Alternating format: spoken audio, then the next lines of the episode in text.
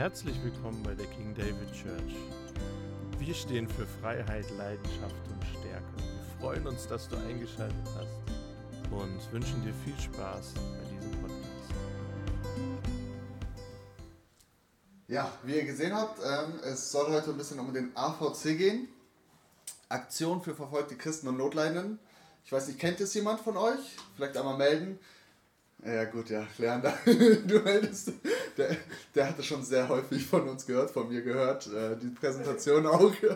Deswegen, okay, also ihr kennt alle schon den AVC, okay, okay, das ist sehr gut. Ähm, denn wenn ihr die Geschichte auch schon kennt, dann könnten wir vielleicht das ein bisschen verkürzen und dann könnte ich vielleicht sogar mehr auf gewisse andere Details eingehen, wenn es für euch in Ordnung ist. Weil irgendwie, ja, irgendwie hatte ich vorhin so ein bisschen was auf dem Herzen äh, so bekommen und das würde ich dann gerne doch ähm, auch mit euch teilen. Und zwar, ähm, okay, ich bin eigentlich auch ganz unwichtig, aber ganz kurz zu mir. Ich bin Jugendreferent und auch Referent ganz normal bei AVC. Ich darf in die Gemeinden reinfahren und einfach ein wenig über AVC erzählen, berichten, was wir machen, wie unsere Arbeit aussieht und ähm, genau. Und unter anderem darf ich natürlich auch auf Missionsreisen gehen. Also das ist immer das mit das Schönste. Nein, nicht falsch verstehen. Also ich, ich liebe es hier zu sein. Aber es ist immer schön, wenn man was mit Gott erleben darf. Amen. Amen. Amen. Genau, also ich habe früher eine ganz normale Ausbildung gemacht, seht ihr da, dann irgendwann, ich wollte früher immer jemand sein, also ähm, ich wollte mich präsentieren, ähm, cool sein, ich bin christlich aufgewachsen und ähm, habe dann aber einen Onkel gehabt. Achso, oh, okay, okay. Ähm, ich habe äh, früher aber einen Onkel gehabt und der war immer voll cool, der war durchtrainiert, schön, ähm, hatte Frau, Kind, Haus, alles mögliche und ich habe immer gesehen bei meinem Papa so, wir sind so einen ganz alten T4-Bus gefahren und äh, den eigentlich niemand mehr haben wollte. Und ich dachte mir, boah, der ist kein Christ und dem geht es so viel besser. Und ich bin halt christlich aufgewachsen mit meinem Papa und oder mit meiner Family so. Und ähm, wir hatten das irgendwie alles nicht. Und ich dachte mir, boah, ich will aber genau das haben so. Also bin ich dann mit 16, sogar schon früher, 15, 16, ähm, vom Glauben abgefallen. Und mein Papa dann meinte damals zu mir, hey, in der Offenbarung steht folgendes sei heiß oder kalt, denn lauwarm spuckt der Herr aus. Also habe ich mich damals entschlossen, habe zu Jesus gesagt, okay, oder zu Gott gesagt, ähm, ich möchte nichts mit dir zu tun haben. Also bin ich meinen Weg gegangen. Und ich habe genau mit dem Ganzen angefangen, ähm, was ich so, oder was meine Ziele, was mein, mein angebliches Glück sein sollte. Ähm, ich bin dem nachgefolgt und habe angefangen zu trainieren und ähm, ja, wurde ziemlich arrogant, ziemlich selbstverliebt. Also ich konnte früher ähm, an keinen Spiegel vorbeigehen, ohne irgendwie zu flexen. Also ich weiß nicht, ob euch das Wort flexen was sagt. Also ich meine, die Muskeln anspannen, so, ich, ihr kennt ja schon, Frankfurt kennt jeder ne, von euch. Und ähm, da gibt es ja diese riesengroße Türme, die, die ähm, alle spiegeln. So, und ich, ich war früher so verrückt, dass ich ähm, immer reingucken musste, wie ich aussehe und also richtig kaputt im Kopf, selbstverliebt. Und ich habe trotzdem aber irgendwie das Glück gesucht. Also auch mit Feiern, Frauen. Irgendwann hat das alles nicht gereicht, dann mit Drogen. Und ich bin dann immer tiefer hineingerutscht. Irgendwann ähm, hat mir das alles nicht mehr gereicht. Also habe ich angefangen, ich, irgendwann war alles so schlimm für mich, dass ich gesagt habe, okay, ich möchte komplett abschalten von dieser Welt. Und bin dann immer mehr in Trancezustände gekommen. Ich habe sowas dann geliebt, irgendwie abzuschalten, weg zu sein von dieser Welt. Und ähm, das Schlimmste, was damals bei mir, oder einer der schlimmeren Sachen, was einmal dann sogar passiert ist, ist, dass ich tatsächlich dann während so einer Feier aus meinem Körper rausgefahren bin und ähm, nach unten gesehen habe und gesehen habe aber, dass ich da tanze. Und dann habe ich mir die Frage sogar gestellt, boah, warte mal, wenn ich hier oben bin, wer tanzt denn dann da unten? Und ähm, ja, so bin ich immer mehr in diese Schiene halt hineingerutscht. Und, aber wir haben einen gnädigen Gott, einen guten Gott. Und ähm, ich bin ja christlich aufgewachsen, meine Freunde auch. Also haben wir gesagt, okay, wir müssen irgendwann wieder erwachsen werden. Und das war so ungefähr mit 24. Da haben wir gesagt, okay, wir wollen aufhören, aber wir machen noch einmal so richtig, oder wir lassen es noch einmal so richtig krachen. Und dann sind wir zu einem Festival gefahren, das war ich früher öfters, weil es mir gefallen hat. Und ähm, genau, wir sind zu diesem Festival dann gefahren und dort habe ich dann allerdings ähm, was ganz anderes erlebt. Ich wollte wieder in meinen Trance-Zuständen kommen, aber stattdessen habe ich Gottes Stimme gehört. Und die zu mir gesagt hat, Jonas, raus hier, flieh von hier, weg von hier. Also die Geschichte kann ich vielleicht dem einen oder anderen später ähm, genauer erzählen. Aber was ich damit sagen will, ist, ich habe die Stimme Gottes gehört, er hat mich da rausgeholt und noch auf diesem Festival hatte ich die erste Dämonenaustreibung ähm, erlebt, wo Jesus mich befreit hat und kurz darauf bin ich nach Hause gefahren Und ich hatte einen Kumpel und ähm, der kannte einen Missionar. Und er hat gesagt, er beschäftigt sich auch gerade mit diesen Themen. Und so bin ich auch zu ihm gefahren und dort hatte ich die zweite Dämonenaustreibung und bin heute komplett frei und darf hier stehen. Halleluja. Ähm, genau, 2019 war meine Bekehrung, 2020 meine Taufe. Das heißt also, wir haben jetzt 23, noch gar nicht so lange Christ. Aber es heißt ja Offenbarung, wieder zurück zum Thema. Ähm, ganz oder gar nicht, richtig? Und so, oder heiß oder kalt, Laubaum spuckt der Herr aus. Also habe ich gesagt, okay, dann möchte ich ganz heiß sein. So, und ähm, normalerweise hätte ich nie gedacht, dass ich jemals irgendwie auf der Bühne stehen werde oder so. Also, weil ich mega nervös bin, weil ich richtig Panik habe. Und ähm, ja, jetzt stehe ich trotzdem hier, durch, durch, geführt durch Gott einfach. Also nervös bin ich immer noch. ja, aber Gott führt uns und Gott leitet uns und Gott bringt uns oft in Schienen oder auf Wegen, ähm, an die wir früher nie gedacht hätten. Also zum Beispiel hätte ich auch nie was mit AVC zu tun gehabt oder ich hatte auch nicht mal den, den Wunsch irgendwie, Mission oder sowas. Das hatte ich nie auf dem Herzen. Aber mittlerweile hat es Gott mir so stark ins Herz gelegt, dass ich am liebsten heute schon äh, rausgehen würde in die Welt. Und teilweise dürfen wir das hier auch machen, in Deutschland sogar. Leander, ich habe deinen Beitrag jetzt vor kurzem gesehen, richtig gut. Die waren jetzt in die Tage auf der Straße. Ist das richtig? Ja. Genau. So, ich will hier nichts Falsches von der Bühne sagen. Oder von vorne sagen. Genau, und das ist kurz zu mir. Genau, ich darf jetzt auch ähm, eine Ausbildung zum Pastor machen und hoffentlich nach den drei Jahren dann ähm, es abschließen und rausgehen, Jesus Christus einfach bekannt machen. Dann kurz zu der Story. Ihr habt gesagt, die Story, die kennt ihr schon, richtig? Oder soll ich es nochmal kurz wiederholen? Ja, bitte. Ja, bitte. Okay. Okay, also die Story, wie AVC überhaupt äh, angefangen hat, denn es soll ja nicht um mich gehen, sondern mehr um AVC heute. Ähm, wie es dazu überhaupt kam, also in Rumänien 1970 gab es eine riesen Überflutung und dann sind einige wie Waldemar Sadatschuk, Hans Olesch und noch ein paar andere rübergefahren, um zu helfen. Und ähm, die sind dort angekommen, haben Hilfsgüter rübergebracht und die haben dann gefragt, okay, was, was wollen wir überhaupt hier machen oder was braucht ihr denn hier überhaupt? Und die Christen dort haben gesagt, was wir wirklich brauchen, sind Bibeln. Und dann haben sie gesagt, okay, Bibeln braucht ihr, bringen wir. Haben sie rübergebracht aber dort wurden dann alle erwischt. Also früher war es dort strengstens verboten, die Bibel überhaupt zu besitzen. Und in den 70ern, und so kamen alle Pastoren ins Gefängnis. Die Deutschen, die mussten dann irgendwann wieder zurück nach Deutschland. Und die Pastoren, die rumänischen Pastoren, sind aber vor Ort geblieben. Und im Gefängnis gewesen dann. Und aber genau zu der Zeit war dann auch ein rumänischer Politiker hier in Deutschland. Und die Deutschen, die kamen ja nach Hause und die haben gesagt, okay, was sollen wir machen? Wir haben gebetet oder die haben gebetet. Ich war damals noch nicht dabei. Ähm, aber, aber die haben gebetet und die haben gesagt, okay, wir wollen auch mehr machen. Also sind sie auf die Straße gegangen und haben demonstriert. Und dieser Politiker hat es mitbekommen und er wollte die Beziehung zu Deutschland auf gar keinen Fall kaputt machen. Also hat er zu Hause Bescheid gesagt und so sind die Pastoren dann freigekommen, weil sie die Beziehung zu Deutschland nicht kaputt machen wollten. Und das war so der Startschuss, Startschuss, so, wo die dann gesagt haben, okay, wir wollen mehr machen für verfolgte Christen, wir wollen mehr uns einsetzen ähm, für Notleidende und wir wollen, dass Jesus Christus wirklich überall bekannt gemacht wird. Und so kam es dazu, 1972 wurde dann AVC gegründet. Früher hieß es noch ein bisschen anders, das war nicht Aktion für verfolgte Christen, sondern hat einen anderen Namen. Ähm, aber ist jetzt auch unwichtig. Ähm, genau. Und mittlerweile hat es Gott so sehr gesegnet, dass ähm, wir auf vier Kontinenten unterwegs sein dürfen und in über 60 Ländern aktiv sein dürfen. Mit unseren drei Schwerpunkten. Und wer guckt so nach hinten? Alles gut? Okay. ähm, und wir dürfen mittlerweile, ähm, wie gesagt, vier Kontinente in über 60 Ländern aktiv sein. Und 27 von diesen Ländern sind allerdings, ihr kennt bestimmt ähm, Weltverfolgungsindex von Open Doors. Genau 27 von diesen Ländern sind ganz, ganz weit oben auf der Liste. Und wir wollen da einfach helfen, ein Licht sein. Und deswegen auch zu unseren drei Schwerpunkten. Wir wollen verfolgten Christen beistehen, Jesus Christus bekannt machen und Notleidenden helfen. Und ich werde, ich, ich kann jetzt nicht auf alle Punkte eingehen oder auf jedes Land eingehen, aber ich möchte auf einige Länder eingehen und auf einige Zeugnisse eingehen und euch ein wenig über die Arbeit erzählen, die wir machen und auch vielleicht, was ihr machen könnt. Und zuallererst, okay, wenn ihr jetzt, ihr werdet jetzt viel hören und fragt, okay, aber uns in Deutschland geht es so gut, Tommy, du hast es schon gesagt, ne? Uns geht es so gut, aber was, was können wir denn schon von hier aus so machen? Und dazu möchte ich euch einfach ähm, eine Bibelstelle vorlesen. Die ist ein bisschen länger, also ein bisschen, ein bisschen Geduld mit mir haben. Aber das Wort Gottes ist halt am wichtigsten und deswegen möchte ich es uns trotzdem durchlesen. So, und da steht folgendes in 2. Mose 17 von Vers 8 bis 13.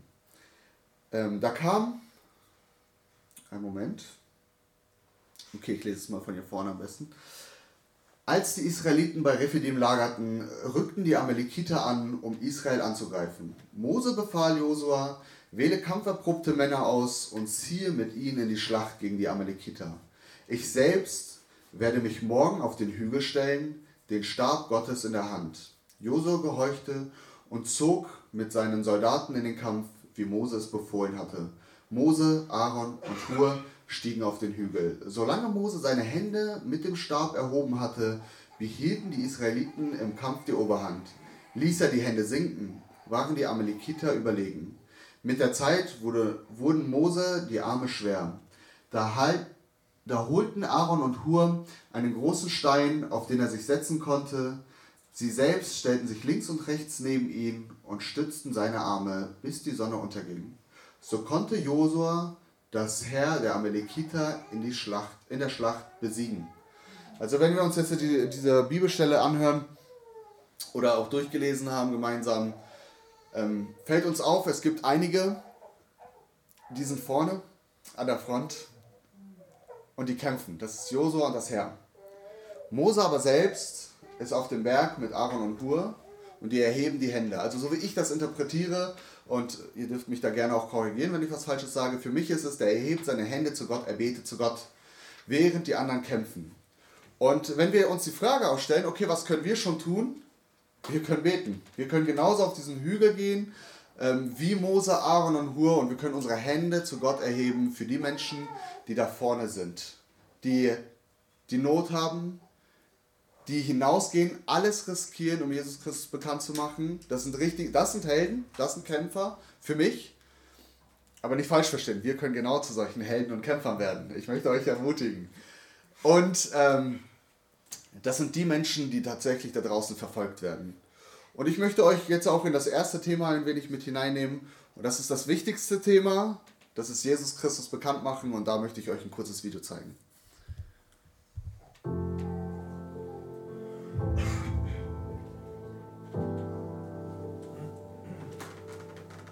Mehr als drei Milliarden Menschen haben noch nie etwas von Jesus Christus gehört, hatten nie die Chance, eine Entscheidung für ihn zu treffen. Wir lieben Menschen, deshalb machen wir Jesus bekannt. Deshalb ist kein Weg zu weit. Deshalb lassen wir uns nicht von gesundheitlichen Einschränkungen, sengender Hitze, klirrender Kälte oder anderen Schwierigkeiten aufhalten. Die gute Nachricht muss dahin, wo sie hingehört, zu Menschen, die sie noch nie gehört haben. Ob gelegentlich per Hubschrauber oder häufiger und mühsamer, über Stock und viele Steine mit dem Landcruiser. Sie lassen sich nicht aufhalten. Mit Unterstützung durch die Heli-Mission sind die Einsätze jedoch effektiver. So konnten wir am Anfang des Jahres innerhalb von drei Tagen acht Dörfer im Niemandsland besuchen. Was sonst tagelanges Reisen bedeutet hätte, brauchte nur wenige Stunden. Über 1000 Bewohner hörten die gute Nachricht und Hunderte trafen eine Entscheidung für Jesus. Unser einheimischer Pastor kümmert sich mit voller Hingabe um die Nacharbeit, betreut die neu entstehenden Gemeinden und bildet Leiter aus.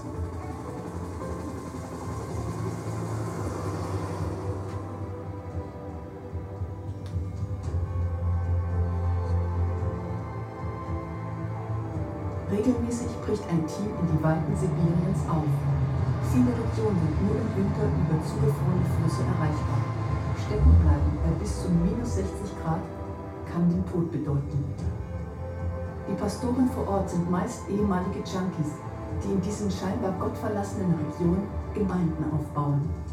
Sie nehmen große Opfer auf sich.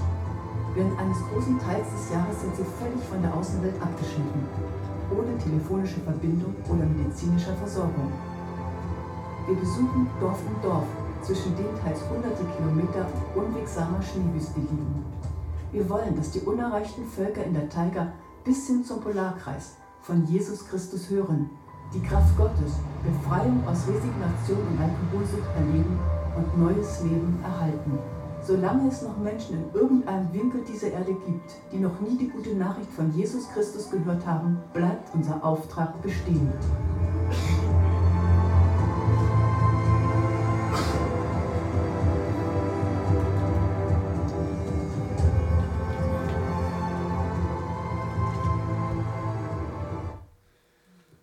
Ja, ich weiß nicht, wie es euch geht, aber ich muss sagen, jedes Mal, wenn ich das sehe, würde ich am liebsten rausgehen. Zum einen, weil ich Abenteuer liebe, also ich, ich bin schon äh, durch die, nein, die halbe Welt jetzt nicht, aber ich bin schon sehr viel gereist. Aber vor allem, äh, weil ich diesen Jesus auch kennengelernt habe. Und dieser Jesus, der hat mich frei gemacht. Und ich wünsche mir, dass so viele andere Menschen auch frei werden. Richtig? Amen? Amen. Und darum geht es. Es geht jetzt nicht darum, dass ja, die Missionare da rausfahren und ähm, ihr jetzt einfach ein bisschen was mitbekommt, sondern es geht um die Menschen. Es geht nicht nur um die Menschen da draußen, sondern es geht auch um die Menschen hier in Deutschland. Richtig? Amen? Amen. Amen. Ich möchte kurz darauf hinausgehen, ähm, dass wir weltweit Jesus Christus bekannt machen, aber ich möchte euch auf jeden Fall auch ermutigen, selber aktiv zu werden. Und ich möchte kurz äh, damit anfangen, dass ich Andreas Berglitzow, der hat ein richtig starkes Zeugnis, ähm, googelt ihn mal auf YouTube, es gibt sein Zeugnis, glaube ich, auf YouTube. Ähm, es ist ein richtig, richtig starkes Zeugnis und hat mich selber sehr ermutigt, ähm, tatsächlich auch aktiv zu werden. Und er, obwohl er, also durch, äh, sein, Zeug, nee, sein Zeugnis erzähle ich nicht, das dauert zu lange. Ähm, aber der ist sehr, sehr schwer krank und er nimmt trotzdem immer wieder alles auf sich, weil er weiß, das Wichtigste auf der Welt ist es, Jesus Christus bekannt zu machen, damit jeder, der an ihn glaubt, auch errettet wird. Und er fährt jedes Jahr mehrmals nach Sibirien. Ich darf hoffentlich nächstes Jahr, Anfang des Jahres mit. Ich habe auch gesagt, ich zahle selber dafür, ich nehme selber Urlaub damit. Ähm, oder ich nehme meinen Urlaub dafür. Hauptsache, ich, ich fahre damit. Ich möchte das erleben, wie Menschen dort frei werden. Dort gibt es viele Alkoholiker, viele Drogenabhängige und wie ihr es auch hinten lesen könnt, schon 70% der Menschen kennen Jesus Christus in Sibirien gar nicht. Und über 50 Völker kennen ihn also dort gibt es über 50 Völker, die noch nie was von Jesus gehört haben. Und dabei denken wir, okay, wir sind eigentlich in so einer modernen Welt, dass jeder eigentlich von Christus gehört haben müsste. Ne? Und dennoch ist es so, dass es viele Ecken in der Welt gibt, wo sie Jesus noch nicht kennengelernt haben. Und ich möchte euch auch noch von ähm, außerhalb ein zweites Zeugnis mitgeben. Und ähm, da geht es halt, hier habe ich ein Bild mitgebracht mit, ich hoffe, ihr könnt es so sehen, mit unserem stellvertretenden Leiter den Samuel Franz und die sind dort auf einer Pastorenkonferenz in Äthiopien und dort werden äh, Pastoren und Evangelisten ausgebildet, um hinauszugehen und die Botschaft zu verbreiten. Und wir haben ein Zeugnis, Anfang des Jahres haben wir das Zeugnis mitbekommen. Ähm, wir haben so MP3-Players, MP3-Player kennt ihr noch, ne? alt, aber gibt es tatsächlich noch. Ähm, und diese MP3-Player, die haben so Solarplatten drauf oder so. Das ist ein MP3-Player mit Solar ein bisschen. Und auf diesem MP3-Player ist das Evangelium auf Arabisch. Und ähm, einer dieser Evangelisten, der geht in die Dörfer hinein und verteilt, der bringt ihnen die Botschaft, verteilt aber auch diese MP3-Players. Und der ist dort von Dorf zu Dorf hingegangen und der hat dann mitbekommen, dort gibt es einen Hexer und dort gibt es ein christliches Dorf und dieser Hexer verflucht das Dorf immer wieder und dort passieren viele schlimme Sachen. Oder also nicht schlimme, wie soll ich es sagen? Unerklärbare Sachen, ja, aber wo man richtig merkt, dass der Feind dort am Wirken ist. Und dann war das halt so, dass er diese, er wollte von Jesus nichts hören, hat dann aber diesen MP3-Player bekommen. Und er hat sich das angehört und in Afrika ist es nicht so, dass du mal mit dem Auto fünf Minuten fährst und dann ist die nächste Gemeinde dort, ähm, sondern das sind riesengroße Strecken. Und er hat sich das komplett durchgehört. Und er hat diesen Evangelisten dann vier Tage lang gesucht. Und nachdem er ihn gefunden hat, hat er gesagt, ich muss diesen Jesus kennenlernen. So, durch solche Methoden, erstmal Halleluja, ähm, dass Gott solche Methoden benutzt. Gott benutzt jeden und jede Methode. Also es liegt an uns, wie wir seine Botschaft weiterbringen sollen. Aber Jesus möchte jeden von uns gebrauchen. Und ich möchte auch ein, zwei Zeugnisse von mir selber erzählen, um euch einfach selber ermutigen, aktiv zu werden. Und zwar möchte ich zuallererst eine Schriftstelle vorlesen Und da heißt es Matthäus 28, 19, so geht nun hin und macht zu Jüngern alle Völker und tauft sie auf den Namen des Vaters und des Sohnes und des Heiligen Geistes und lehrt sie alles zu halten, was ich euch befohlen habe. Und damit möchte ich sagen, hey, es ist nicht einfach nur irgendwas von uns ausgedachtes, es ist ein Befehl von Jesu. Und dieser Befehl gilt an die Jünger, richtig? Und wer sind die Jünger? Sind wir nicht alles Jesu Jünger? Also möchte ich dir sagen, jeder von uns ist dazu berufen. Und ich war vor ein paar Jahren, als ich mich frisch bekehrt habe, da ähm, war ich auf einer Jugendveranstaltung und ihr kennt das so, bei Jugendveranstaltungen oder allgemein bei, bei Konferenzen gibt es immer so die, diese Gebetsaufrufe nach vorne, richtig? Und man darf für sich beten und oft spricht Gott dann zu jemandem. Und bei mir war das aber gar nicht so. Also alle sind irgendwie nach vorne gegangen und Gott hat nicht zu mir gesprochen. Und ich war dann richtig traurig darüber, dass Gott nicht zu mir gesprochen hat. Und meine größte Furcht oder die, die größte Angst, die ich hatte, war, dass ich irgendwann wieder von Gott abfallen werde.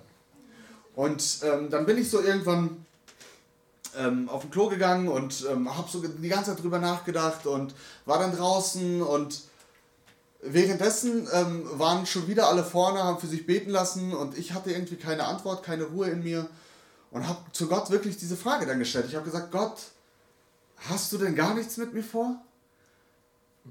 Oder weißt du schon, dass ich wieder von dir abfallen werde und deswegen kannst du mich nicht gebrauchen, in, um dein Reich einfach zu bauen?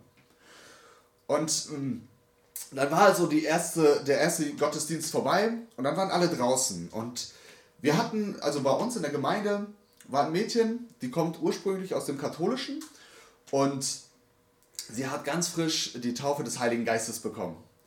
Und sowas wie Prophetie und sowas kannte sie alles noch gar nicht.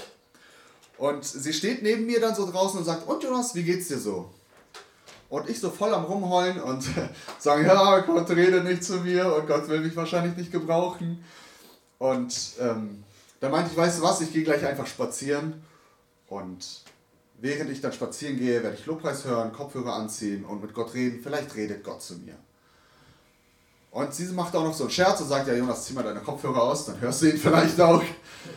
Und auf einmal dreht sie sich zu mir um und ihr müsst wissen, sie kannte sowas wie Prophetie nicht. Und wird vom Geist ergriffen und sagt zu mir, oder Gott durch sie sagt zu mir, mein geliebter Sohn, ich habe etwas Besonderes mit dir vor. Und ich voll verwirrt gewesen, guck sie an. Und sag, denkst du, er hat wirklich was mit mir vor? Und dann spricht der Geist durch sie und sagt, hast du so wenig Vertrauen in mir? Und ich verstehe, dass, dass es nicht sie, dass es Gott, der spricht. Und ich meinte zu ihr dann so, und ich stelle dann Gott noch mehr Fragen. Und auf einmal lässt der Geist sie wieder so los und sie bekommt voll Panik und sagt, hey, ich habe keine Ahnung, ich habe keine Ahnung, ich bin keine Prophetin, was ist hier gerade passiert? Und dann wusste ich einfach so, wow, okay, Gott, du sprichst zu einem und du hast mit mir was vor. Und das möchte ich euch auch so weitergeben. Hey, Gott hat mit jedem etwas vor. Er sagt, ich habe einen Plan, einen Plan für euch oder ich, ähm, ich versuche es mit eigenen Worten zu sagen. Ich habe einen Plan für euch, schon als ihr im Mutterleib wart, richtig? Ein Weg für euch, ein Plan für euch.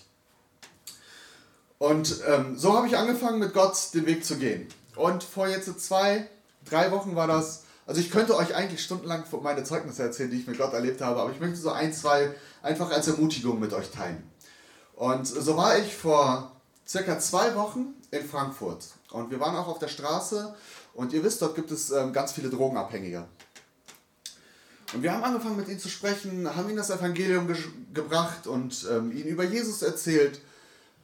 Und wir haben mit einem so gesprochen und dann kam auf einmal ein anderer ähm, zu mir und fängt an mit mir zu sprechen, also fängt an äh, mit mir in, in, ins Gespräch zu kommen. Und ich habe ihm noch gar nichts über Jesus erzählt. Ich habe ihm noch nichts gesagt. Wir haben einfach erstmal nur so gesprochen. Und dann guckt er mich an und sagt, boah, weißt du was? Du bist anders. Du bist anders. Du hast es, sagt er zu mir. Du hast es. Ich sehe, du leuchtest richtig. Und ich dachte mir so, ja, ich weiß, aber nicht, ich weiß. Ich meine, ich weiß, dass ich es nicht bin, sondern Jesus ist in uns. und er leuchtet in uns. Und er sagt auch, stellt das Licht, das Licht, das wird nicht äh, unter einer Scheffel gestellt, richtig, sondern es wird dahin gestellt, wo es sichtbar sein ist.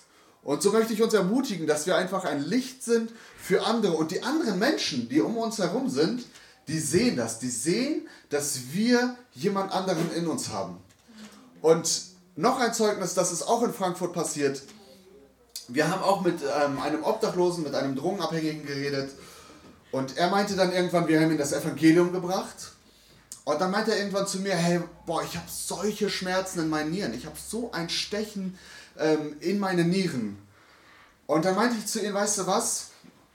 Als Kind hatte ich Probleme mit meinen Nieren. Und normalerweise bin ich ein Mensch, also ein, ich war ein Kind, der an so einer, Anal wie, wie heißt es? Dialyse, Dialyse äh, müsste. Und ähm, weil meine Nieren halt kaputt waren. Und es wurde aber viel für mich gebetet. Und dann sind wir zum Arzt gefahren und irgendwann haben sie beim Arzt, also meine Kindheit bestand daraus, dass ich immer wieder in Krankenhäusern war. Und der Arzt hat dann Röntgen gemacht und hat festgestellt und hat gesagt, Jonas, oder zu meinem Papa hat er es gesagt, dass ihr Sohn vier Nieren hat. Und das ist so möglich, ein Mensch hat zwei Nieren. Und ich habe vier Nieren. Und also zwei Fleischstücke funktionieren bei mir als Nieren, mit als Nieren. Und ich habe ihm das Zeugnis erzählt und ich habe zu ihm gesagt, weißt du was? Wenn Gott mir helfen konnte, dann kann er dir genauso helfen, weil wir einen Gott haben, der lebendig ist. Und wir haben für ihn gebetet, ich habe meine Hand aufgelegt, wir haben für ihn gebetet und er irgendwann so voller, voll, voller Freude sagt, es ist weg, es ist weg, ich habe keine Schmerzen mehr, alles ist weg. Und einfach auch da, Halleluja an Gott. Wir haben einen lebendigen Gott, der Menschen heilt, der Menschen freisetzen möchte und der möchte, dass wir wieder in eine Beziehung mit Gott treten. Und so möchte ich auch dich ermutigen, hey, ich bin hier ein Krümel, äh, der irgendwie hinausgeht und einfach mich gebrauchen lässt von Gott. Und ich möchte euch ermutigen, ihr könnt genauso hinausgehen. Es, es liegt nicht an mir oder an dir, sondern es liegt an dem Geist, der in uns lebt. Und der Geist, wir haben keinen Geist der Furcht bekommen, heißt es. Wir haben einen Geist der Stärke bekommen. Und so möchte ich euch ermutigen, einfach mutig und stark zu sein, rauszugehen, ein Licht zu sein in deiner Umgebung, ein Licht zu sein auf der Straße. Ich habe hier von Leander davon gesprochen. Ähm, unglaublich, die gehen einfach auf die Straße, die haben keine Angst, die verbreiten das Wort Gottes, die verbreiten das Evangelium. Und er sagt, was, oder was verspricht Jesus uns? Geht hinaus, Ende Markus sagte das, geht hinaus, dann tauft sie, macht sie zu Jüngern, lehrt sie alles, was ich euch gelehrt habe und euch werden diese ganzen Sachen folgen. Befreiungen, Heilungen, Wunder und Zeichen, Prophetie, denn wir haben einen lebendigen Gott und er möchte heute Menschen retten und zu Menschen sprechen.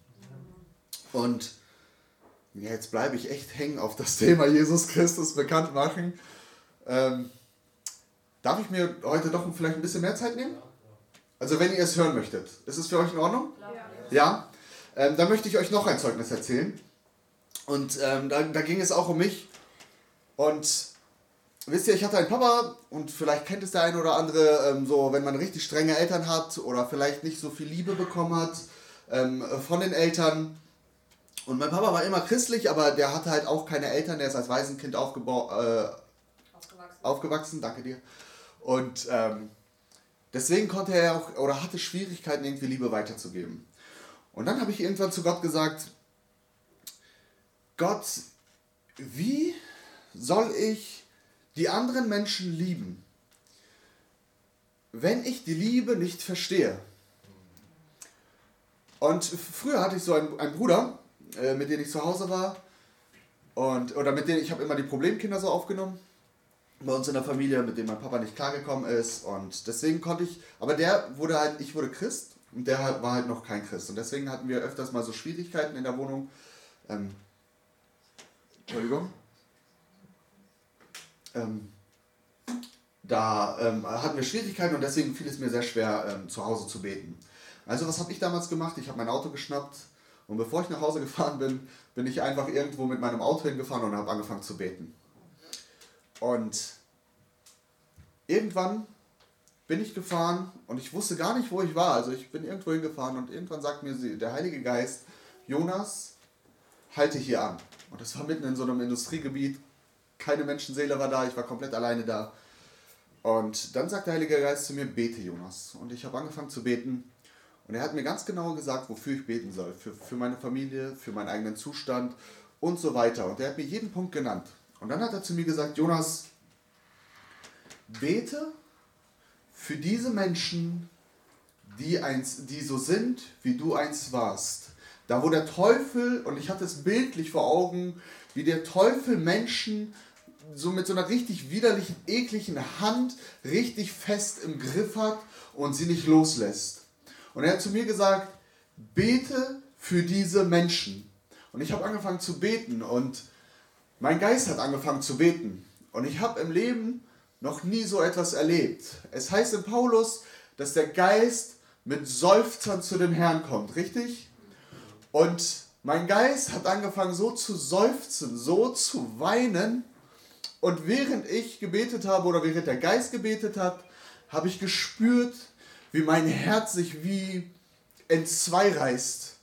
Und ich hatte so einen Schmerz, ich habe so angefangen zu weinen, ich, ich konnte gar nicht mehr aufhören zu weinen. Und ich habe die ganze Zeit weiterhin für diese Menschen gebetet. Und irgendwann habe ich mich beruhigt nach dem Gebet. Und ich hatte diesen Schmerz im Herz, das ist so wehgetan. Ich, ich dachte, ich sterbe. Und ich bin nach Hause gefahren und es hat sich erst richtig spät beruhigt. Und dann hat mir Jesus gesagt, Jonas, so sehr liebe ich die Menschen, dass es mein Herz zerreißt. Und ab diesem Moment tun mir solche Menschen so leid.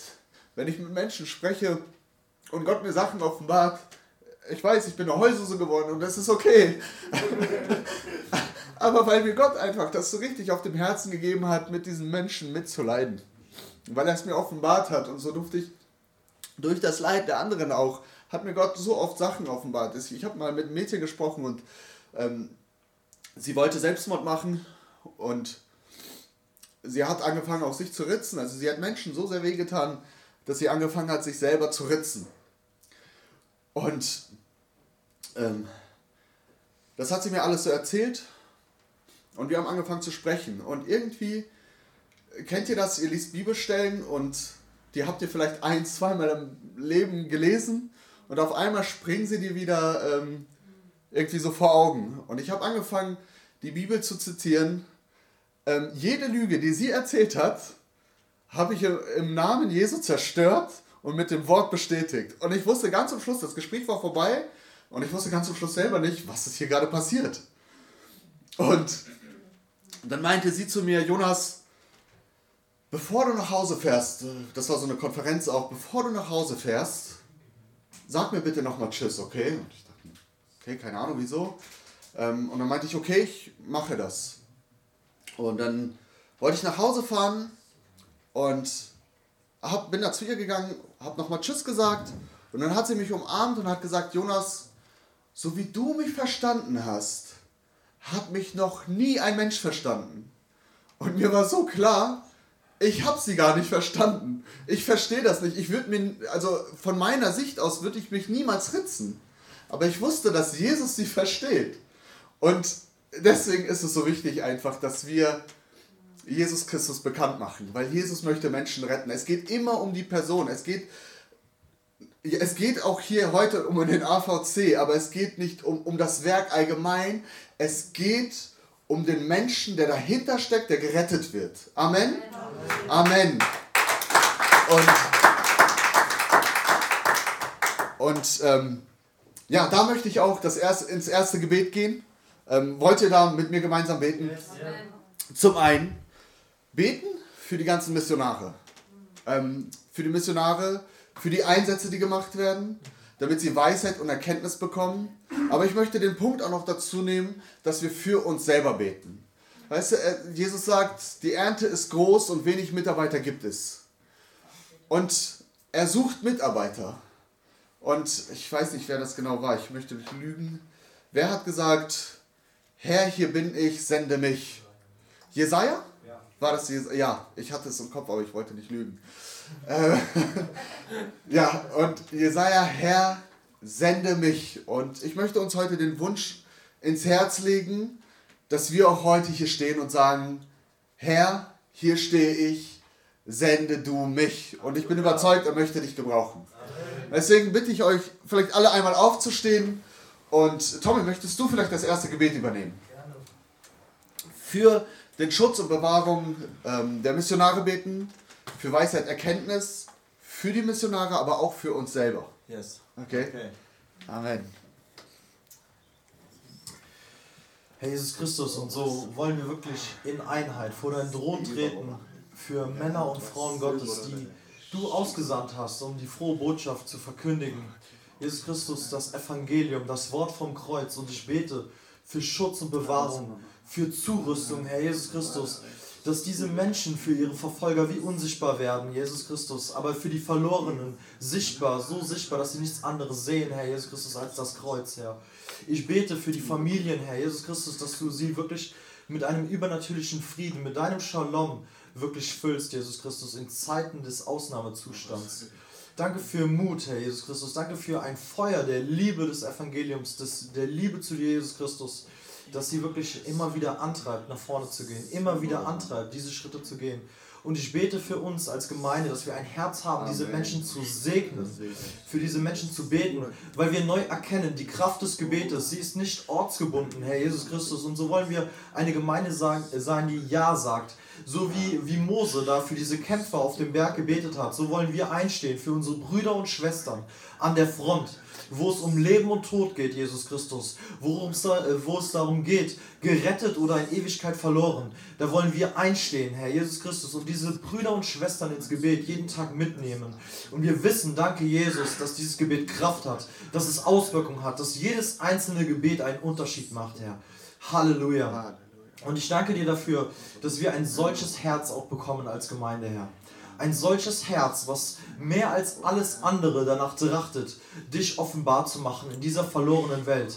Jesus Christus, so wie mein Bruder eben gesagt hat, wir sollen das Licht nicht unter den Scheffel stellen. Und so bete ich, dass Männer und Frauen heute hier aufstehen, Jesus Christus und neu sagen und diesen Ruf äh, nachgehen.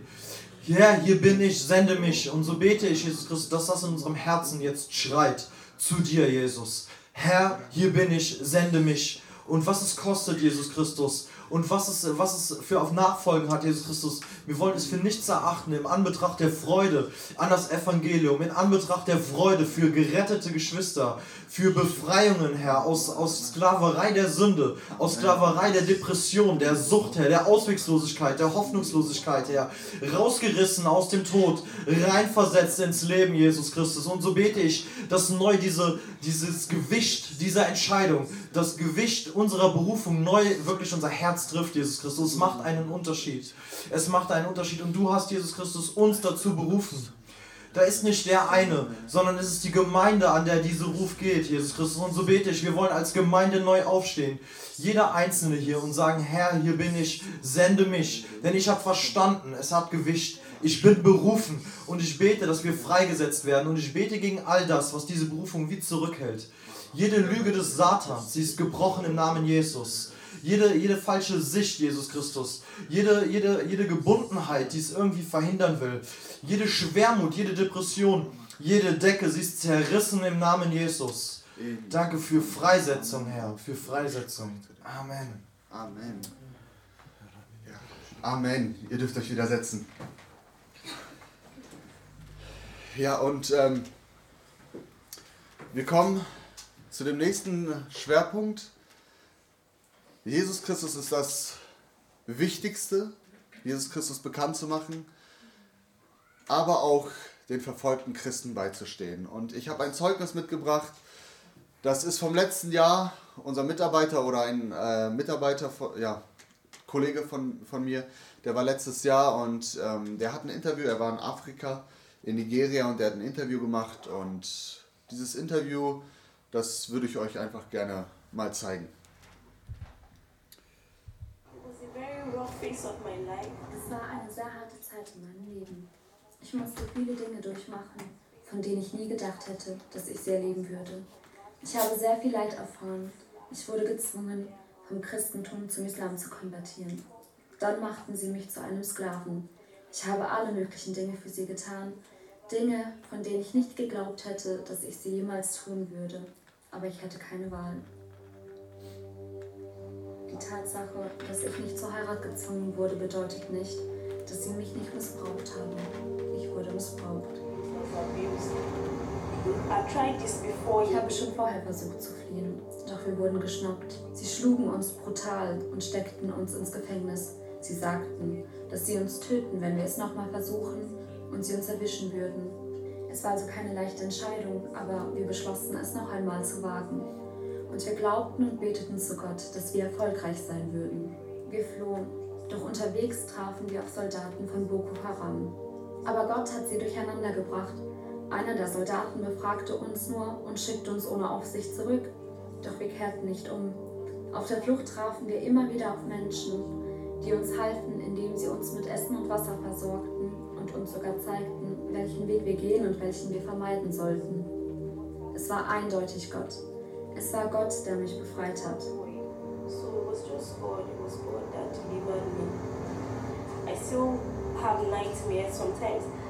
Manchmal habe ich noch Albträume, dass sie kommen und mich töten werden. Ich habe Albträume, dass ich wieder in Gefangenschaft gerate. Und ich lebe in ständiger Angst, weil ich nicht alleine nach Hause gekommen bin. Ich bin zusammen mit einem elfjährigen Mädchen geflohen. Sie wurde als Kind gekidnappt und hat ihr ganzes Leben bei der. Und natürlich weiß ich, dass sie sehr wütend sind, weil sie vorhatten, das Mädchen zu verheiraten, bevor wir flohen. Ich lebe also in Angst. Yes, I live in fear. Forgiving is not as easy as people would think it should be. Vergeben ist nicht so leicht, wie die Leute es sich vorstellen. Vor allem, wenn sie nicht in der gleichen Situation waren wie ich. Es ist wirklich schwer. Aber ich kann tatsächlich sagen, dass ich ihn vergeben habe. Gott hat mich gerettet und mir eine Freiheit geschenkt, die man mit Geld nicht kaufen kann. Ich bin so dankbar, dass Gott mich befreit hat. Diese Menschen tun mir leid, weil sie in Unwissenheit leben. Und ich bete, dass sie eines Tages erkennen, wer Christus ist und von ihren bösen Wegen umkehren. Ich möchte vor allen Muslimen von Christus erzählen. Alles, was ich brauche, ist Gebet. Und es gibt viele andere christliche Frauen, die noch festgehalten werden. Ich vertraue und glaube, dass Gott einen Ausweg schaffen kann. Lasst uns also nicht aufhören, dafür zu beten.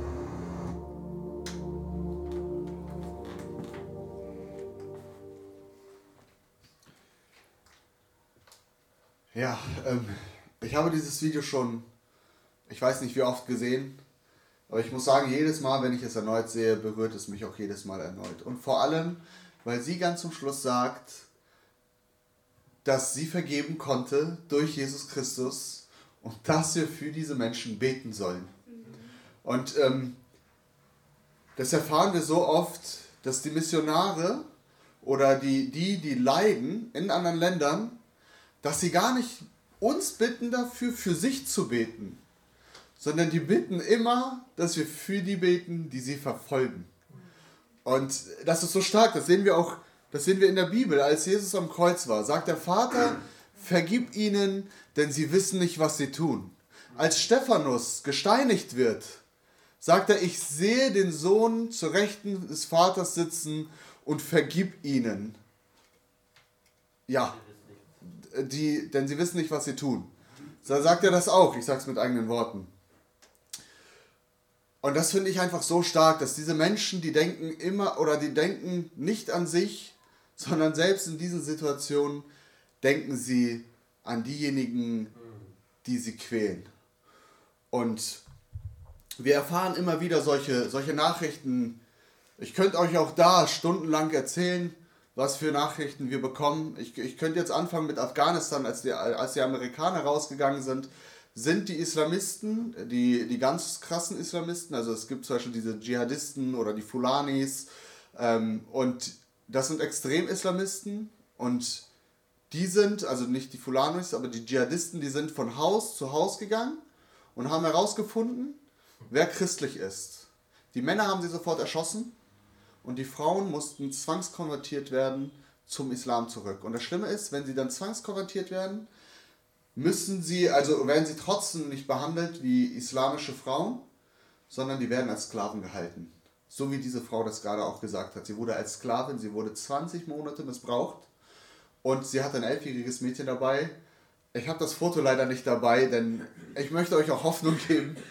Ähm, es klingt klar, es klingt sehr schlimm, was da passiert und es ist sehr schlimm, aber auch da gibt es immer wieder Hoffnung. Wir haben ein Bild von, ähm, von der Frau und dem elfjährigen Mädchen, wo sie ähm, in so einer Unterkunft von uns sind.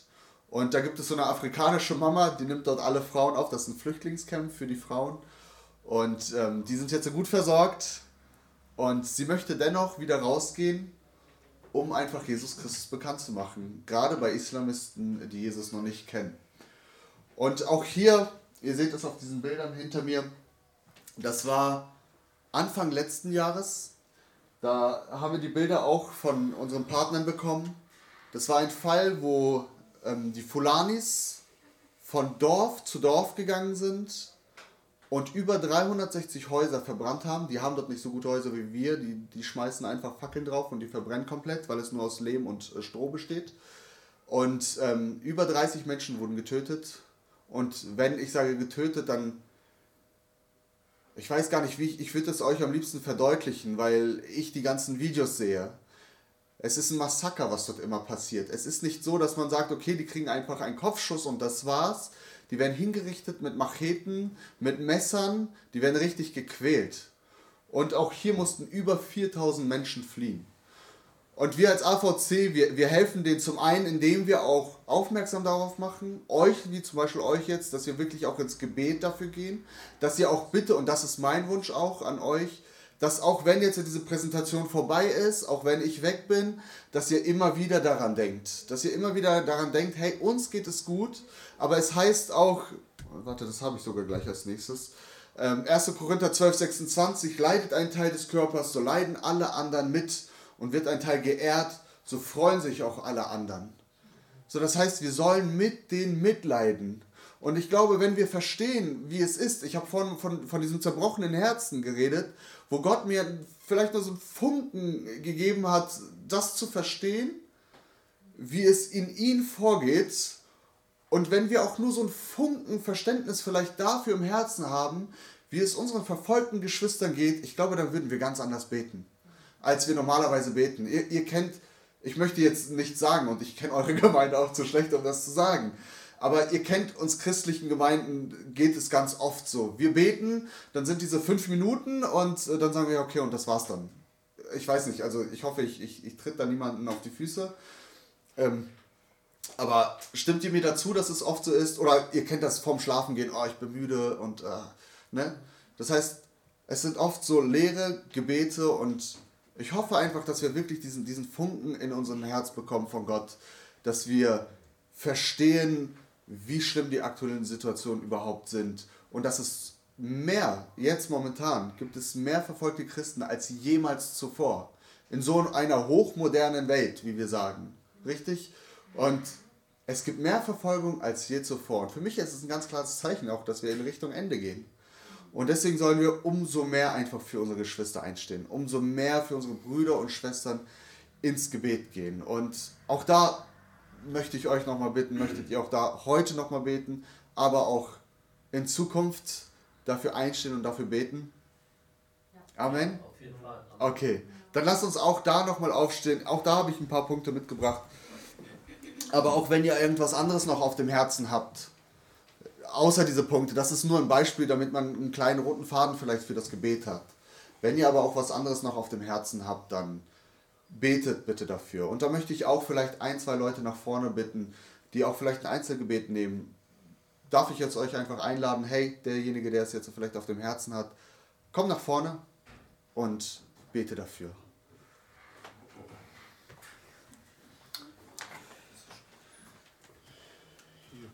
Halleluja, Jesus, Vater. Wir loben und preisen dich, Jesus. Und ich danke dir, Jesus Christus, dass du Gott Israels bist, Abrahams, Isaac und Jakobs und du veränderst dich nicht und du zeigst immer wieder, wie sehr du dich um deine Kinder kümmerst. Und so bitten wir jetzt, Vater, von ganzem Herzen für, für diese Christen, Jesus Christus, in, in diesen verfolgten Ländern, wo sie, wo sie wirklich ja so massiv unter Druck gesetzt werden, wo sie gequält werden, wo sie Jesus Christus ja einfach umgebracht werden, wie Tiere behandelt werden, noch schlimmer, weil sie an dich glauben, dass du dort jetzt wirklich deine Hand aufhältst und dass du die Christen dort stärkst an Leib, Geist und Seele und ihnen ein großes Licht deiner Hoffnung sendest, dass sie durchhalten, dass sie sich nicht von dir abwenden, dass du sie übernatürlich versorgst, Vater, so wie wir das immer wieder in diesen Zeugnissen hören. Wir beten im Namen Jesus, dass das immer mehr jetzt geschieht, Vater. Und ich bete ganz speziell auch für Nigeria, Vater, dass dort die Boko Haram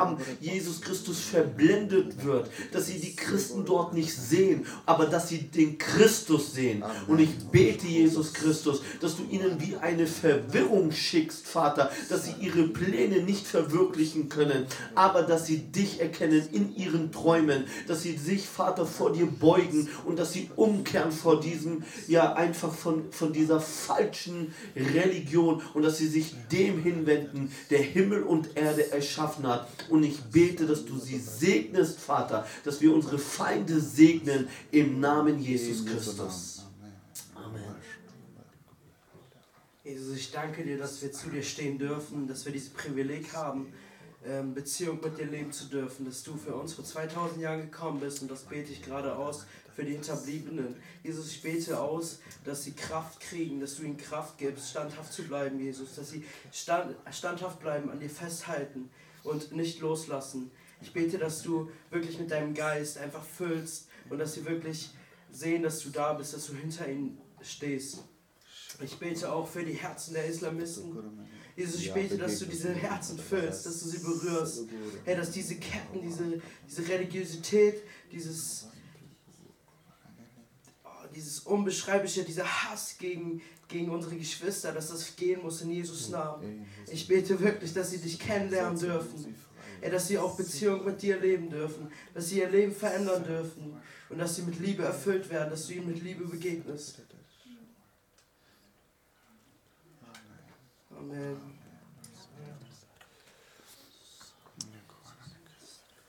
Ja, Vater, ich möchte auch nochmal zu dir kommen und ich danke dir von ganzem Herzen, dass wir wirklich mit jeder Last zu dir kommen dürfen, mit jeder Sorge, die wir tragen, zu dir kommen dürfen, dass wir dir alles abgeben dürfen, dass wir alles vor deinem Kreuz legen dürfen und dass dein Kreuz, dein Blut Macht hat über allen, Herr, oder was, äh, Entschuldigung. Und ich danke dir von ganzem Herzen, Herr, dass du da wirklich wirkst, dass du in den Ländern wirkst, wo Verfolgung herrscht, Herr. Du hast gesagt, dass, du, dass wir ein Licht sind, Jesus. Und ich danke dir, dass wir ein Licht sein dürfen. Und ich bitte dich da wirklich für die verfolgten Christen, dass du einfach standhaft durch deinen Heiligen Geist in ihnen bist, dass du ihnen Kraft schenkst, dass du ihnen Mut schenkst, dass du ihnen einfach, ja, diese Kraft gibst, weiterhin ein Licht zu sein und ja, so wie auch wir hier ein Licht sein dürfen und andere Menschen erkennen das, so bitte ich, dass du auch das, einfach die Islamisten dieses Licht in den Christen sehen und hinterfragen, weshalb halten sie an dir fest? Wie kann das sein, dass sie so standhaft sind, dass sie selbst kurz vor dem Tod weiterhin an dich glauben, Herr, so dass sie das hinterfragen und dich wirklich suchen und ihr Herz öffnen? Und du sagst, du hast es zu deinem Volk gesagt, dass du das steinerne Herz rausnimmst und dass du das fleischerne Herz oder dass du ein fleischernes Herz geben wirst. Und so bitte ich dich wirklich, dass du bei den Islamisten, dass du bei den Dschihadisten, dass du bei den Buddha, äh, Buddhisten, dass du ihnen einfach das ähm, steinerne Herz rausnimmst und ihnen ein neues Herz schenkst, so dass sie dich annehmen von ganzem Herzen. Amen. Amen. Okay, ihr dürft euch setzen. Entschuldigung, äh, ich wollte, es kam gerade aus mir raus, dass ich mit dem Heiligen Geist angefangen habe, äh, oder dass ich angefangen habe, durch den Geist zu beten. Und, äh, das ist gut. Äh, ja, ich, ich, ich weiß nicht, bei, bei jedem ist es, bei jedem äh, ist es, ist es anders, deswegen. Äh, okay, merke ich mir. so. so. Ja, Halleluja. Dass wir offen beten dürfen. So, das hat mich gerade ein bisschen rausgebracht, deswegen Entschuldigung. Ja, und jetzt kommen wir auch schon zum letzten Thema und da geht es um Notleiden helfen. Und ich habe einfach die Situation von der Türkei äh, mitgebracht, Türkei, Syrien, Februar. Habt ihr wahrscheinlich alle mitbekommen, das Erdbeben. Und ähm, da sind ziemlich viele Menschen gestorben. Ich habe ein paar Zahlen einfach mitgebracht. Das ist so das, was das Aktuellste war. Ähm, 52.000 Tote, 173 zerstörte Gebäude und über 24 Millionen Betroffene. Und was ich auch immer wieder sage, egal wo ich unterwegs bin, ich sage immer wieder dazu, ihr müsst wissen, dass hinter dieser Zahl immer ein Mensch steckt. Also es geht jetzt nicht, dass gut, das ist eine große Zahl, aber wenn du dir überlegst, und das ist nur die offizielle Zahl von 52.000 Toten. Also unsere Partner sagen, dass es viel, viel mehr sind. Alleine in einer riesengroßen Stadt sind äh, circa 52.000 gestorben. Aber das haben sie uns so privat mitgesagt.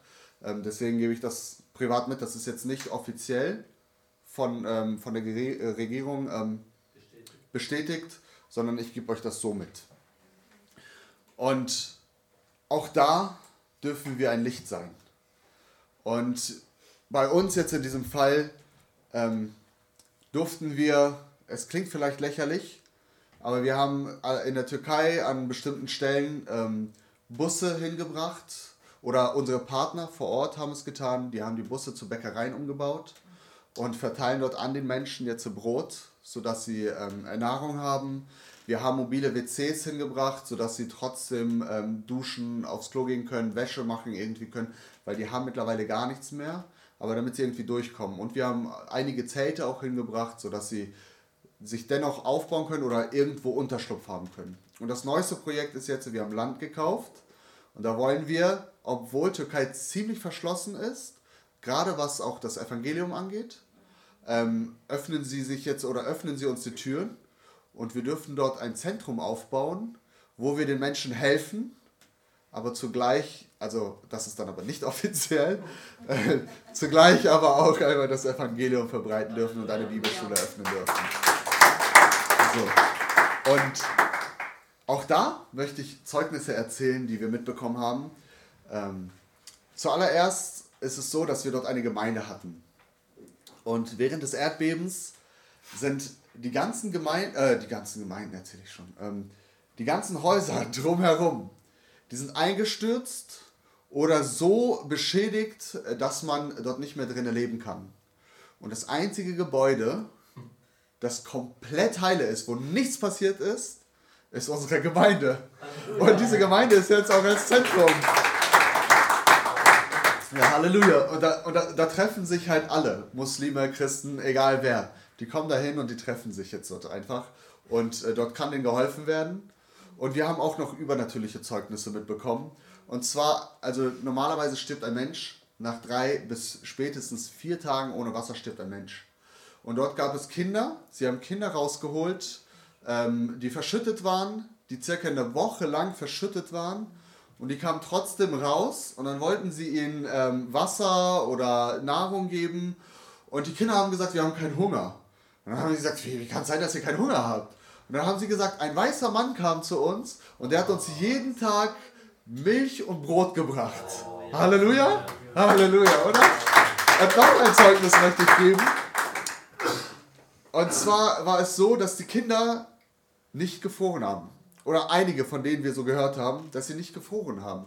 Sie wollten dir dann auch zudecken und ähm, die haben gesagt, ähm, nee, wir, wir frieren nicht, uns geht es gut. Und dann haben sie auch wieder gefragt, hey, wieso, wie kann es sein? Ihr wart unter Trümmern bei, es, es war jetzt Winter, ne? Ähm, da waren, ich weiß nicht, ob da Minusgrade waren, aber es war auf jeden Fall kalt. Und die, haben, die Kinder waren aber nicht gefroren. Und dann hat man gefragt, wieso? Und dann haben sie auch gesagt, ein weißer Mann hat sich zu uns gelegt und hat uns gewärmt. Und da können wir nur sagen, Halleluja. Also wir wissen nicht, wieso Gott das zugelassen hat. Vielleicht, um Menschen aufzuwecken. Weil ich, ich will jetzt nichts Falsches sagen, aber ich weiß, dass die Türkei sehr, sehr verschlossen war, was das Evangelium angeht. Und Syrien genauso. Und vielleicht, damit wir Menschen auch wach werden. Ich weiß es nicht genau, ich kann das nicht sagen. Aber was wir wissen ist, dass Gott jede Situation trotzdem unter Kontrolle hat. Und dass er die, die er liebt, und er sagt, die Kinder sollen zu mir kommen. Er liebt Kinder und er beschützt Kinder. Und man sieht trotzdem, egal wie die, schlimm die Situation auch aussieht, er hält trotzdem alles unter Kontrolle. Und dafür dürfen wir Gott einfach danken. Und auch da, ich habe gesagt, ich möchte jeden dieser Punkte mit einem Bibelvers unterstützen, damit es nicht einfach leeres Geplapper ist, sondern dass es wirklich auch vom Wort Gottes kommt. Und da heißt es Matthäus 5,16, so soll euer Licht leuchten vor den Leuten, dass sie, euren gute, dass sie eure guten Werken gesehen und euren Vater im Himmel preisen. Und ähm, mir ist vor einiger Zeit, obwohl ich will nicht lügen, das war jetzt schon seit einem halben Jahr ungefähr, ist mir Folgendes aufgefallen. Wenn bei Menschen etwas passiert und die haben es gerade so geschafft, rauszukommen. Sagen wir mal irgendwie ein, ein ich habe mal von einer Geschichte gehört, wo ein Flugzeug abgestürzt ist. Und ähm, das erste, nachdem es trotzdem gelandet ist und äh, keiner war versehrt, das erste, was die Menschen gesagt haben, war, vielleicht weiß es jemand von euch? Gott sei Dank. Siehst du? Also ob sie loben wollen oder nicht, sie tun das, wenn sie die guten Werke sehen. Amen. Richtig? Und deswegen möchte ich uns auch ermutigen, auch euch ermutigen. Guck mal, ich war jetzt in Frankfurt und ich habe was von den Obdachlosen erzählt. Und ich glaube, auch bei uns hier in Deutschland gibt es viel Not und viel Leid. Ich, ich übertreibe mit der Zeit schon. Ne? Nein, nein, nein, das war nicht das. Okay. ähm, und man sieht auch hier in Deutschland viel Not und viel Leid. Und selbst hier irgendwo vor Ort gibt es bestimmt Möglichkeiten, wo ihr ein Licht sein könnt, wo ihr einfach euch selber auch investieren könnt. Zum Beispiel in Frankfurt ist es House of Hope. Ich war mit denen unterwegs und es ist einfach unglaublich, was sie da für eine Arbeit machen. Sie sind einfach ein Licht und dazu sind wir berufen. Ich habe es vorhin schon mit dem Scheffel gesagt. Wir sind ein Licht und die Menschen sollen es erkennen. Aber wenn wir uns selber verstecken, und das tun wir oft, also ich sage jetzt nicht ihr, sondern wir Christen im Allgemeinen, wir sind oft so mit uns selber beschäftigt, mit unserer Gemeinde beschäftigt, mit unserem Problem beschäftigt. Und dann zeigt auch noch der Teufel ganz klar immer so, ey, guck mal auf deinen Bruder und guck mal auf deine Schwester, wie die und der ist. Und dann bist du noch mehr in dir drinnen beschäftigt, mit deiner Besch Gemeinde beschäftigt, mit Streitereien vielleicht beschäftigt, anstatt hinauszusehen. Ich glaube, wir müssen weniger auf uns selber gucken sondern auf die Not draußen sehen. Und dann haben wir auch keine Zeit, um den Bruder oder wie heißt es mit dem. Ähm, den Balken in deinem Bruder siehst du, aber den, den, äh, den Splitter in deinem Bruder siehst du, aber den Balken bei dir siehst du nicht. Und ich glaube, wir werden weniger auf den Splitter in dem Bruder oder Schwester sehen ähm, und mehr darauf fokussiert sein, was da draußen ist und wie wir ein Licht sein können. Und auch da, damit möchte ich auch mehr oder weniger ähm, schließen, aufhören. Ich glaube, ich habe mehr als genug Zeit äh, in Anspruch genommen. Da möchte ich auch nochmal einfach ins Gebet gehen. Für die ganzen Notleinen, auch, auch hier in Syrien, äh, wir sind ja immer noch dort aktiv. Und auch da haben wir Geschichten jetzt gehört, oder was heißt Geschichten? Äh, reale Geschichten, so, so sage ich es. Reale Geschichten gehört, wo zum Beispiel nach Syrien LKWs reingefahren sind von anderen Hilfsorganisationen und die durften nicht durch, es sei denn, die geben die Hälfte, und das ist vom 40-Tonner, die Hälfte der Hilfsgütern ab. Das heißt, sie wurden dort beklaut. Und ähm, dass auch Gott dort einfach uns hilft, dass das oder die Hilfe dort ankommt, die benötigt wird. Das wäre ein Gebetsanliegen. Und auch hier habe ich ein paar Gebetsanliegen mitgebracht, ähm, wo wir jetzt nochmal ein letztes Gebet machen und auch nochmal dafür beten.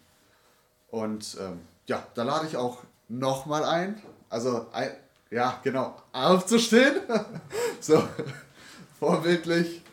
Ähm, genau, und auch da nochmal. Ich weiß, wir sind mehrmals ins Gebet gegangen, aber ich glaube, man kann einfach nie genug beten. Und ähm, eine lebendige Beziehung sieht man auch in den, indem man immer wieder zu Gott kommt, zu Gott betet, ähm, mit dem Vater spricht. Denn wenn du mit einem Freund sprichst, also das, das ist ja eine lebendige Beziehung, richtig? Und deswegen ähm, ja, möchte ich euch auch in diesem Punkt einfach ermutigen. Hey Leute, steht auf immer wieder, kniet nieder, äh, sitzt, aber geht immer wieder ins Gebet. Für die ganzen Anliegen, aber auch für all eure Anliegen. Ne? Und das nicht nur in der Gemeinde, sondern auch zu Hause. Das ist ganz wichtig, denn es geht um die persönliche Beziehung. Ja, lasst uns auch da nochmal ins Gebet gehen. Vater im Himmel, ich komme zu dir und auch hier danke ich dir wieder, dass wir auch da nochmal ins Gebet gehen dürfen für unsere Geschwister, aber auch für all die, die wir nicht kennen, die nicht im Glauben sind.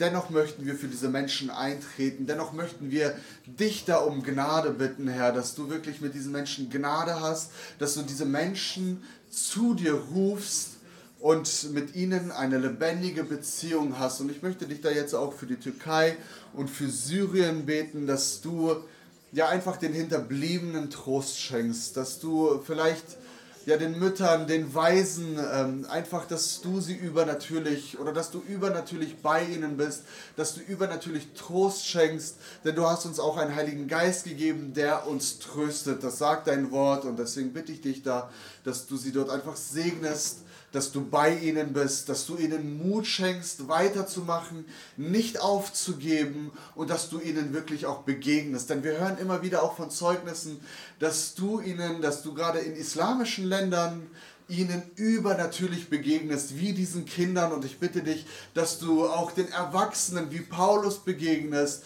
sodass sie dich in Träumen sehen, sodass sie dich in Visionen sehen und so dass sie dich wirklich annehmen, in ihr Herz dich hineinlassen und du ihre Herzen veränderst. Und darum bitten wir dich, Vater, in Jesu Namen. Und ich bitte dich da auch, dass du unseren Partnern einfach Weisheit schenkst, Erkenntnis schenkst in deinem Wort, aber auch wie sie dich dort verbreiten, wie sie einfach deine Botschaft zu den Herzen bringen, wie sie deine, ja, diesen Samen in den Herzen hineinpflanzen können, Herr. Und ich bitte dich auch, was die Hilfsgüter angeht, dass du einfach, ja, die Fahrten dort bewahrst, dass du deine Hand darüber hältst, dass dort Hilfe ankommt, wo wirklich Hilfe benötigt wird. Und ich danke dir, dass es nicht einfach ein leeres Gebet ist, sondern dass du ein wahrhaftig lebendiger Gott bist, der jedes Gebet anhört, Herr.